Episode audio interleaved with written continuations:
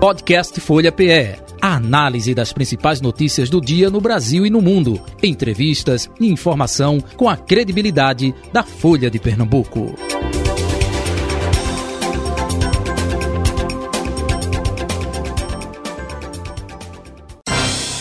Folha Política. Hoje o convidado é o prefeito de Araripina, Raimundo Pimentel. Prefeito, muito bom dia. Prazer recebê-lo aqui na redação integrada da Folha de Pernambuco. Seja bem-vindo. Bom dia, Jota. Prazer grande estar de volta aqui. Acho que depois de oito anos, rapaz. O tempo é, passa rápido, né?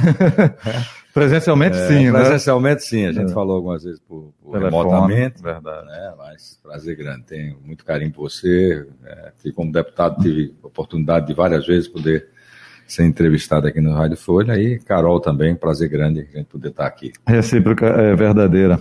É, Carol Brito, subeditora de política da Folha de Pernambuco, bom dia, Carolzinha. Bom dia, Jota, bom dia, prefeito, e um bom, bom dia a todos os ouvintes internautas da Rádio Folha. Prefeito, o senhor foi deputado estadual, até relembrando, né, é, é, PSDB, Tucano na época, depois PSB, né, enfim. É, ontem o senhor esteve justamente para a posse é, da sua esposa, né, é, Socorro Pimentel. É, que retorna à Assembleia. Que retorna né? à Assembleia também, depois de um hiato aí é, com relação ao tempo. É, como é que o senhor está vendo, observando essa nova conjuntura política aqui no estado de Pernambuco, enfim, é, Álvaro Porto é, eleito, né, é presidente da Alep, e agora com a governadora é, Raquel Lira né, no comando da executiva, hein? Olha, acho que é uma expectativa muito positiva, né? Expectativa muito grande. É, acho que a governadora Raquel Lira é, é, uma, é uma, uma mulher muito preparada, né? Tem uma visão, uhum. uma visão muito, muito clara da gestão, do que é uma gestão pública, ela tem uma formação muito consistente. E acredito que Raquel tenha, tenha repetido isso, né, muitas vezes, embora não tenha votado nela, votei em Marília, acreditava também no projeto político de Marília Reis. É, mas Raquel, tive a oportunidade de ser deputado com ela, uhum. né, é, socorro Pimentel também, e a gente teve a oportunidade de, de, de conhecer de, um pouco mais de perto, conviver politicamente com, com, com ela. E, sem sombra de dúvida, ela tem todos os predicados, todos os requisitos, né, para ser uma grande governadora, fazer uma grande gestão, é, corresponder à expectativa de mudança que, que o povo de Pernambuco esperava, né, tanto que votou pela mudança, claramente, depois de 16 anos de gestão do PSB. Uhum. Né, o sentimento é, do povo pernambucano era de uma renovação, era de uma mudança, era de um novo um direcionamento ah, na gestão do, do, do governo do Estado de Pernambuco. Isso aconteceu. É, tanto que dois candidatos de oposição foram para o segundo turno, né? é, e eu acredito que ela tem todas as condições. Evidentemente que é um desafio muito grande, né? é um desafio muito grande. Pernambuco perdeu o protagonismo.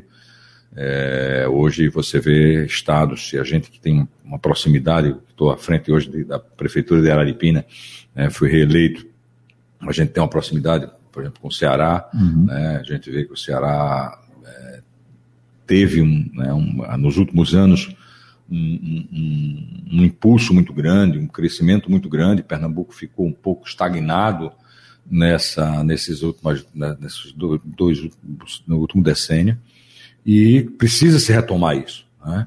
Precisa se retomar o desenvolvimento do Estado, a geração de emprego, né? realmente criar condições para que a nossa população é, tenha de novo a esperança de, que viveu até em momentos né, com o próprio Eduardo Campos, né, com o Jarva Vasconcelos, foram momentos em que Pernambuco teve é, na vanguarda, assim, vamos dizer, do desenvolvimento do Nordeste. Então, acho que ela tem todas essas condições, né, a Raquel tem todos esses, esses adjetivos, todos esses predicados para fazer um grande governo. Agora, claro, uhum. né, o desafio é grande e, do ponto de vista político, ela precisa é, aumentar esse, esse diálogo, esse entendimento com todas as forças, tanto com a, com a Assembleia Legislativa, com os, os, deputados que representam Pernambuco na Câmara Federal, né, nossos senadores, com o governo federal e com os prefeitos também, naturalmente. E eu acredito que ela vai fazer isso. E uh, a, a, Assembleia Legislativa, o senhor esteve ontem lá, bateu saudade, bateu o tempo deputado, bateu? é, graças a Deus, né? A gente gente passei três mandatos na Assembleia, Socorro também passou um, né? Infelizmente teve aquele ato aquela eleição que ela perdeu por 400 votos, essa questão da legenda, né, ficou fora da última legislatura, embora tenha entrado no lugar de Priscila uhum. Krause uhum. agora no final da, da legislatura, mas é um ambiente da Assembleia, sempre tive um ambiente muito, muito agradável, muitos amigos, né, independente da, do, do, posicionamento político, né, às vezes mesmo os amigos que tinham um posicionamento político divergente do nosso, mas sempre construímos uma relação muito grande, tanto que né, Socorro já voltou indo para a mesa diretora, né, acho que isso é uma demonstração né, muito grande do, do, do, de tudo que a gente construiu, da relação que tanto eu como ela construímos lá dentro da Assembleia, do respeito, do carinho, da amizade que a gente construiu. Isso é importante, né? Porque você voltar e já voltar fazendo parte da mesa diretora, acho que isso é muito significativo, né? E a gente viu Socorro que teve quase a unanimidade dos votos, né? e eu fico realmente muito feliz com isso, o ambiente é muito bom.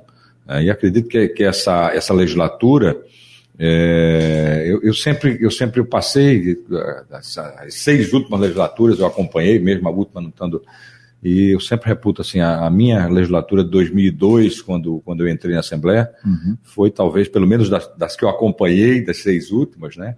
Foi a melhor legislatura, sem sombra de dúvida, né? Temos aí quadros extraordinários que, que vieram dessa legislatura, o nível do debate que nós fazíamos na Assembleia, é, realmente foi muito. E eu acho que essa legislatura aponta um pouco nessa direção, né? De você ter, a gente perdeu, percebi claramente que houve uma perda é, do, do, do, debate, do, do, entusiasmo que se via, da representatividade né, da, da, da, da, atuação nas últimas legislaturas, mas eu acho que essa legislatura está vindo assim com um vigor né, diferente. Você tem, por exemplo, é, uma definição muito grande do ponto de vista ideológico. Né?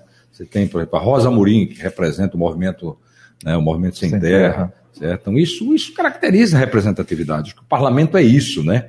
Você tem o pessoal à, à direita, certo? É, o pastor Júnior de Teste, que veio aí do, né, do segmento evangélico, do segmento é, é, bolsonarista, meu amigo Alberto Feitosa, teve uma votação extraordinária, certo? Dentro de de um, de um, de um, de um segmento é, ideológico, né? dentro de um, uma, uma, uma, claramente uma posição ideológica que foi definida a partir do processo eleitoral. Então, isso é representatividade. Né?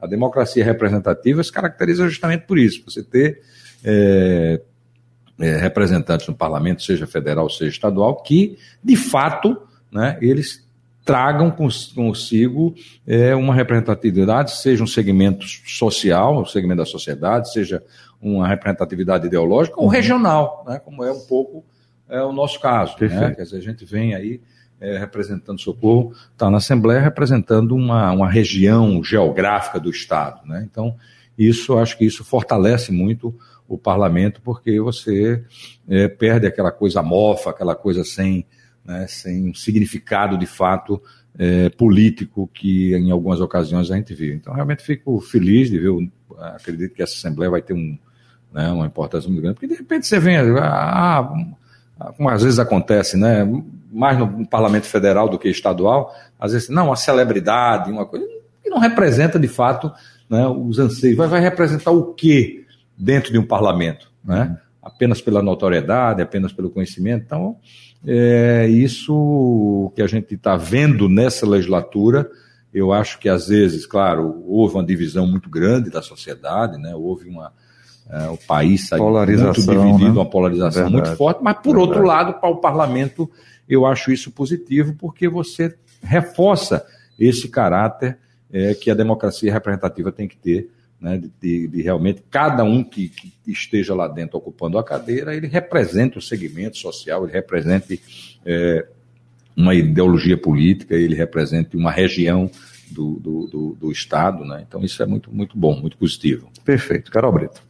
É, prefeito, ontem o senhor esteve na Aleb, pôde sentir bastante o clima da casa e eu queria que o senhor avaliasse um pouco a postura do seu próprio partido em relação ao governo Raquel Lira, né? Porque no segundo turno o partido acabou ali dividido, uma ala ficou com Raquel, uma outra com Marília.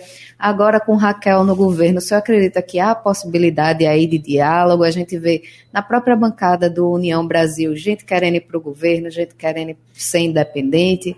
Como é que o senhor avalia esse cenário? Olha, primeiro, dizer assim, parabenizar né, meu amigo Álvaro Porto e Gustavo Gouveia, foram muito competentes na condição né, da construção da, da, das duas candidaturas de presidente e primeiro secretário.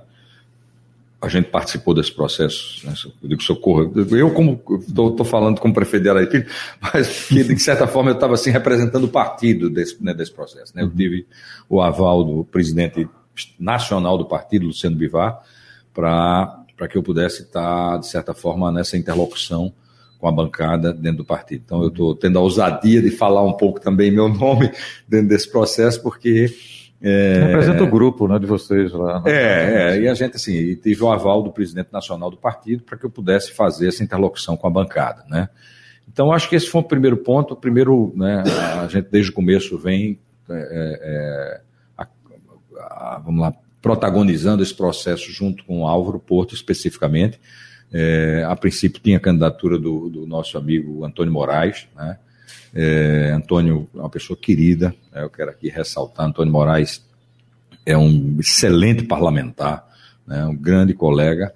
Infelizmente, o contexto onde ele estava inserido criou dificuldades né, para que ele pudesse progredir com a candidatura dele e Álvaro soube né, é, capitalizar isso muito bem e foi eleito por unanimidade. Eu acho que, não sei se, se em outra, outra ocasião aconteceu, né, do, do, presidente ser eleito por unanimidade. Então, realmente quero parabenizar tanto o Álvaro como o próprio Gustavo Gouveia, que foi muito competente nesse processo.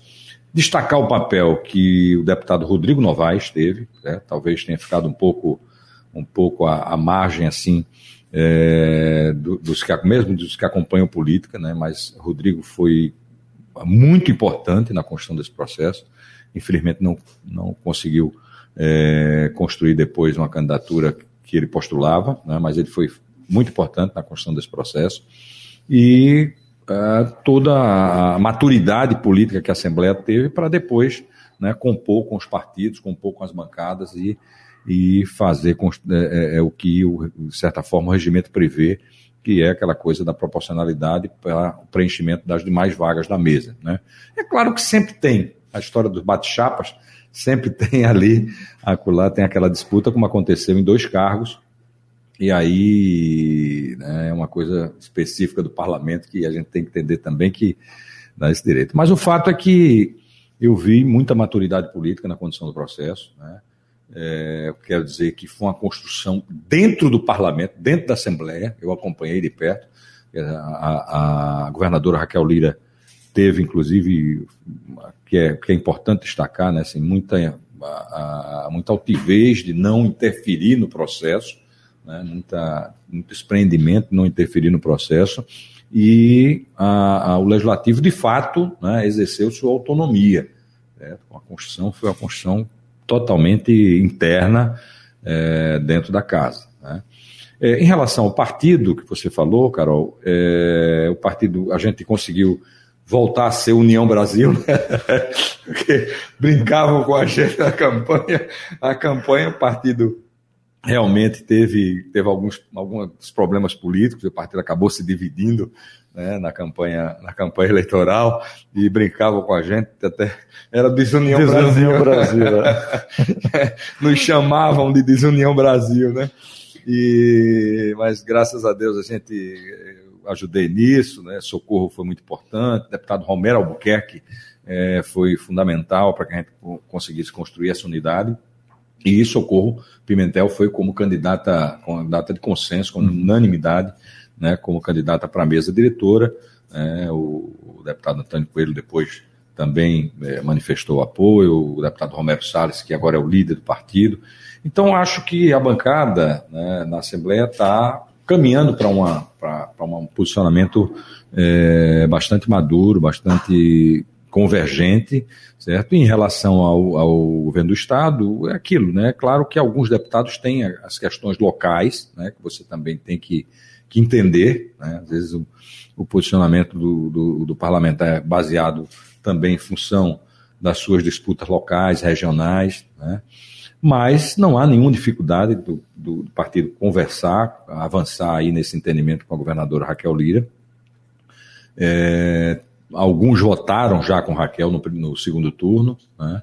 É, o partido teve um candidato no primeiro turno, que não, também não foi unanimidade dentro do partido, né? mas é, alguns votaram, acho que a maioria, inclusive, do, da, da, bancada votou com Raquel, é, com a governadora Raquel Lira no segundo turno, E aqueles que não votaram, como foi o caso do Socorro Pimentel, não tem dificuldade nenhuma em dialogar, em conversar com e a gente construir uma relação né, de, de, de, aproximação com o governo. Isso a gente tem deixado muito claro, né, até pela, pela relação pessoal que existe. Por exemplo, o Socorro tem uma relação pessoal muito, muito grande com a vice-governadora Priscila Krause e não há dificuldade. E claro que gente, eles vão tratar isso dentro da bancada e a gente vai tratar também dentro do partido. Né? O próprio presidente, presidente Luciano Bivar, é, que inclusive quero parabenizar, foi eleito com 411 votos, né? primeiro secretário da Câmara, reeleito, reeleito. Né? realmente é, um, é, um, é, uma, é uma proeza politicamente dentro da Câmara Federal. E diga-se passagem, ah, os 98 votos que que foram em brancos. Né? A gente sabe que havia um ressentimento da bancada bolsonarista pelo posicionamento que ele tomou né, em relação na época do PSL e, e, grande parte desses votos, não a totalidade, vieram desse movimento. Né? É, então, é, o deputado Luciano Bivato, inclusive, já esteve com a governadora, conversou com a governadora, né, para que a gente pudesse avançar nessas tratativas como partido, e eu acredito que a própria bancada, os cinco deputados, também, pelo que eu ouço, pelo que eu converso, não teria dificuldade de avançar nesse entendimento com a governadora Raquel Lira.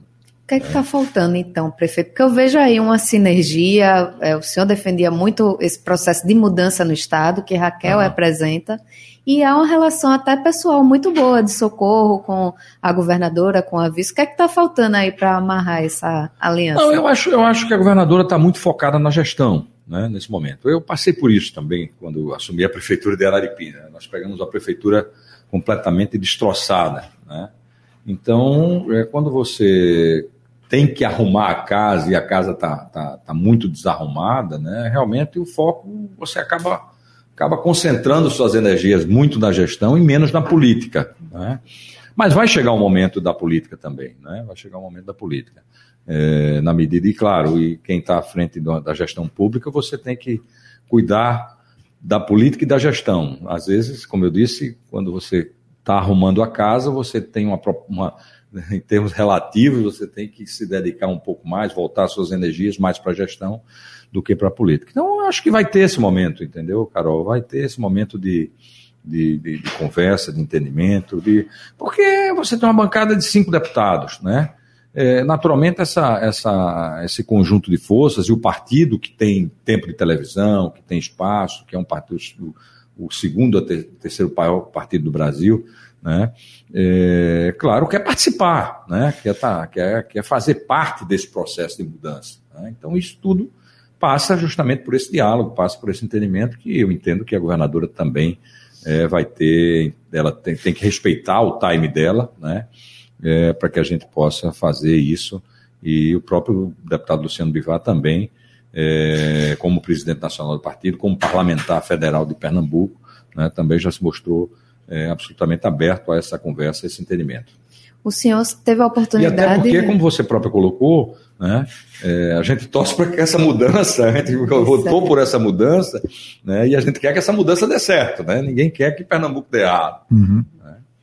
É, o senhor teve a oportunidade de sentar com a governadora na última segunda-feira, junto com todos os prefeitos aí do Sertão, e levou os pleitos da sua cidade Araripina para ela, né? Eu Isso. queria que o senhor falasse um pouco sobre esses pleitos e as perspectivas de que eles sejam atendidos. É, nós levamos os pleitos de, de não só de Araripina, mas também estava representado lá o consórcio né, da região do Araripe, e é, diferente de algumas regiões do estado, a região do Araripe, talvez por ser distante, né, tem assim um sentimento muito forte local, regional, né?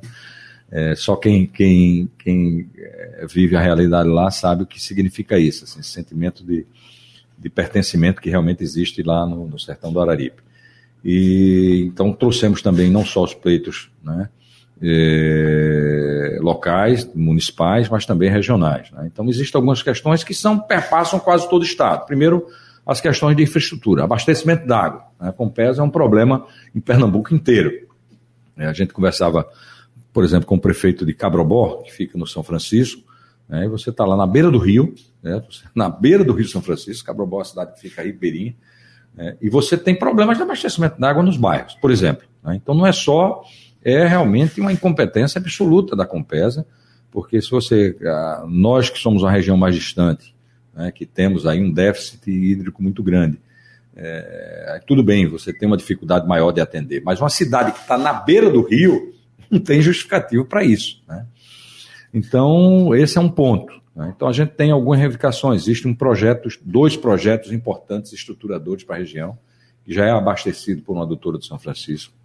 É, é a adutora de Negreiros, né, que ela, é, é, ela tem a captação é, na barragem Negreiros em, da transposição, que é uma barragem já da transposição de São Francisco, que fica em Salgueiro né, para ela levar, aportar mais água para o sertão do Araripe, para atender as cidades da região, inclusive Araripina. Né. É, tem a, a, a, o ramal também, uma derivação da transposição de São Francisco, que é o, o ramal do Entremontes, né, que é uma grande, a segunda maior barragem do estado.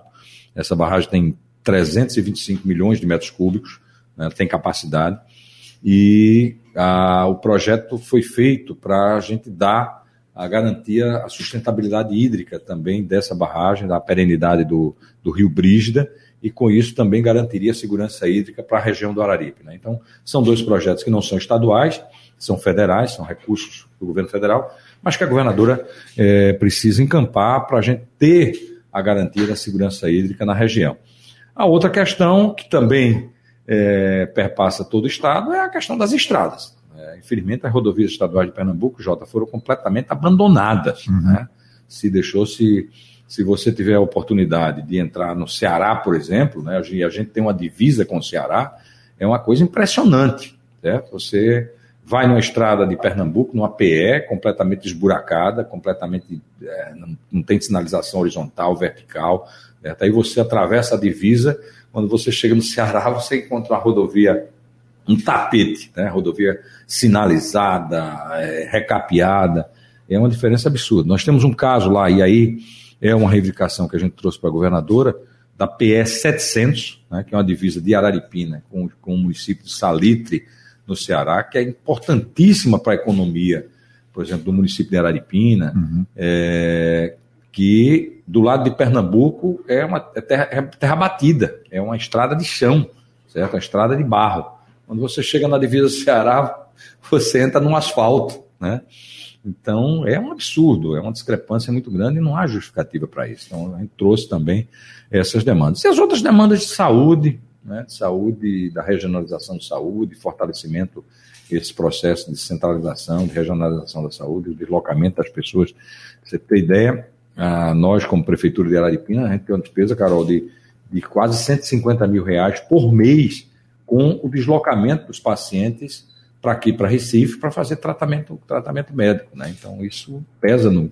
É, é são quase 2 milhões ao ano, uhum. certo? Somente em deslocamento de pacientes. Então, cada vez mais a gente precisa fortalecer o SUS, né? dentro do que, inclusive, o SUS preconiza, de você ter.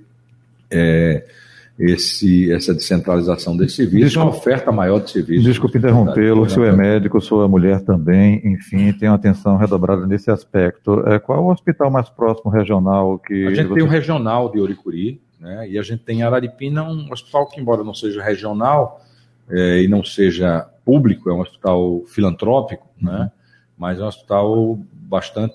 que tem uma resolutividade razoável, né, uma resolutividade boa, que é o Hospital Santa Maria que é administrado pela, pelas Irmãs Medianeiras da Paz, que inclusive hoje está fazendo a gestão de vários hospitais no estado, várias UPAs, né? Por exemplo, aqui é, em Barra de Jangada, uhum. elas fazem a gestão da UPA de Barra de Jangada, no Torreão, em Goiânia, em Goiânia, né? Elas fazem a gestão, assumiram a gestão do Domalã, então elas têm uma certa expertise em gestão hospitalar e, e hoje elas estão gerindo, acho que sete unidades no estado, né? Uhum.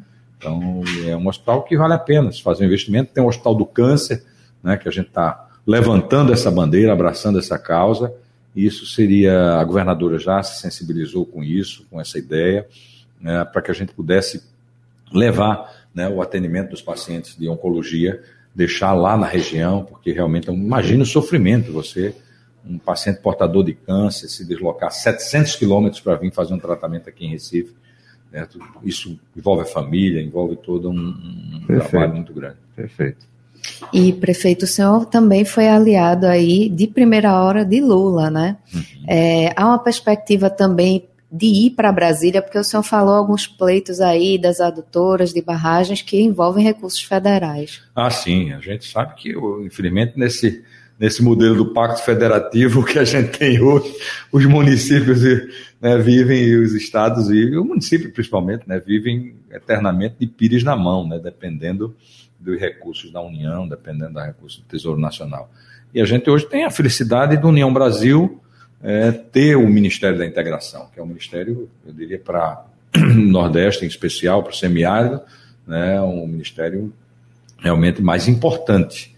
E eu já, a gente estava esperando passar esse processo da, da, eleição da mesa diretora do Congresso, uhum. para a gente já botar os projetinhos embaixo do braço e, e correr para Brasília atrás do recurso, né? tanto é, tratar desse, dessas questões é, do município, né, de recursos assim, estruturadores. Graças a Deus a gente conseguiu né, fazer muita, muita obra no, lá no município de Araripina, na uhum. infraestrutura, na educação, é, em especial. A gente construiu muitas escolas, vou fechando aí entre escolas e centros de educação infantil, a gente já passou da casa da, da mais de 20 unidades e nós construímos e reformamos.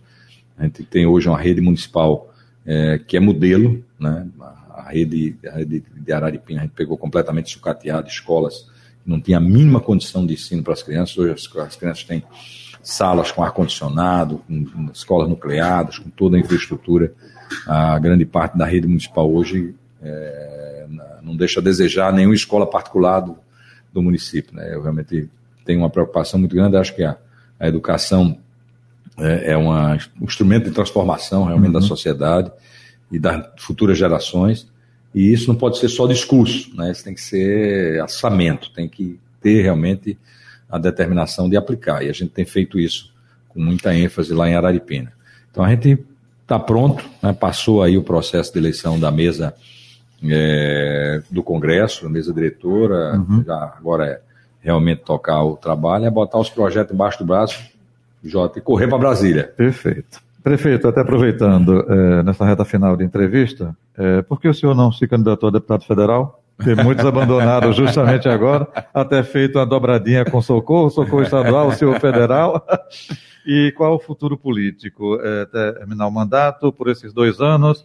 O senhor já não pode mais se reeleger desde 2017, que está isso, no comando isso, lá do reeleito, município, né? Reeleito, é. é. É, pensa fazer o sucessor, enfim, qual o futuro aí é, político? De Raimundo Pimentel? É, veja, na verdade, não é a, a, com a candidatura a deputado federal. É, primeiro, lógico, é o, é o, meu sonho, é o sonho de né, quem, quem, é vereador quer ser prefeito, quem é prefeito que sonha ser deputado estadual, deputado, enfim, e assim por diante, né? Eu tive é, a oportunidade em 2006, 2010, né, de, de 2010 e 2014 até ter sido candidato a deputado federal, tinha toda uma viabilidade, porque há na região um sentimento muito forte né, de, de a, a, região do Araípe nunca teve um deputado federal né, e há esse sentimento muito forte na região. É lógico que isso precisa estar lastreado né, numa estrutura que permita é, a viabilizar uma candidatura. Não pode ser uma aventura, né, tem que ser uma candidatura que realmente se tenha a chance concreta de, de ter sucesso. Uhum. E, claro, isso é uma coisa que está no horizonte, né? Claro, a gente tem que discutir isso também dentro do partido, né? a gente dá viabilidade isso dentro do Partido União Brasil. É... E quando terminar o mandato, primeiro a gente precisa cuidar de 2024, né? fazer os nossos aliados, não só em Araripina, mas nos outros municípios também. E aí, dependendo desse cenário que sair em 2024, e junto com o partido, a gente, a gente tem um deputado federal, o deputado Luciano Bivar, né, foi nosso deputado federal, uhum. é, foi majoritário em Araripina, teve uma bela votação na região do Araripe, e aí, claro, a gente discutir dentro do partido né, qual deve ser o nosso caminho. Perfeito. Prefeito, muito obrigado pela sua vinda e participação aqui com a gente, viu? Fazia já um tempo, como a gente disse no início da entrevista, que não passa um tempo tão longo assim que a gente tenha mais vezes aí quando vim. Muito aqui, menos com a pandemia pelo meio, né? É, quando vim aí a capital pernambucana, com certeza a gente entra em contato para que o senhor possa vir aqui mais uma vez, ou vezes aqui no nosso estúdio da Rádio Folha FM. Prazer revê-lo.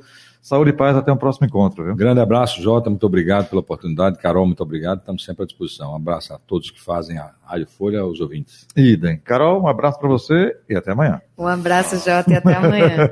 Final do Folha Política, agradecendo a você, ouvinte, você, internauta, você, espectador. Valeu. Folha Política. Podcast Folha PE. A análise das principais notícias do dia no Brasil e no mundo. Entrevistas e informação com a credibilidade da Folha de Pernambuco.